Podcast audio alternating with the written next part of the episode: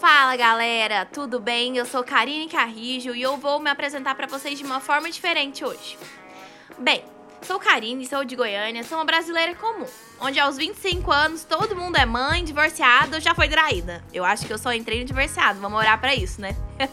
o meu podcast hoje é para você mulher, você homem ou você que não precisa também se decidir. É para todos. Afinal, 2020 é o ano da representatividade. E por isso estou lançando aqui meu podcast. Nesse podcast você vai encontrar dicas de finanças, dicas de empreendedorismo, papo mulher, papo homem, reflexões de moda, signo às vezes, sim, porque sou escorpiana. Conselhos amorosos, inclusive já manda seu áudio no nosso WhatsApp que eu vou passar seu áudio aqui buscando seu amor de volta. Tô brincando, aqui não é um programa de rádio, mas vem comigo que o nosso podcast tá completo. E em breve, quando essa loucura da pandemia passar, quero receber vários entrevistados aqui. Chama! Chama! Chama! Chama ela que ela vem! Sempre fui sonhadora. Meus pais e familiares às vezes até nem me levavam muito a sério. Eu sou muito de sonhar e eu sonho aquelas coisas assim, meio inalcançáveis, sabe? Mas para minha sorte, eu nunca gostei de nada fácil. Tudo que é mais difícil me atrai.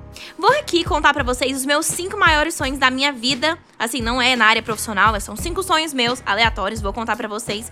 E o primeiro deles é ter o meu próprio programa. Assim, Tipo Tata Werneck, sabe? Sempre me idealizei ali na televisão, entrevistando todo mundo. O segundo deles era lançar um livro, e isso eu realizei em 2019. O terceiro deles é fazer um milhão antes dos 25 anos. Faço 25 daqui 4 meses. Vamos ver se eu alcanço isso. Oramos para que sim. O quarto deles era aparecer na Forbes, na revista. Tipo, eu sempre sonhei em aparecer na revista Forbes.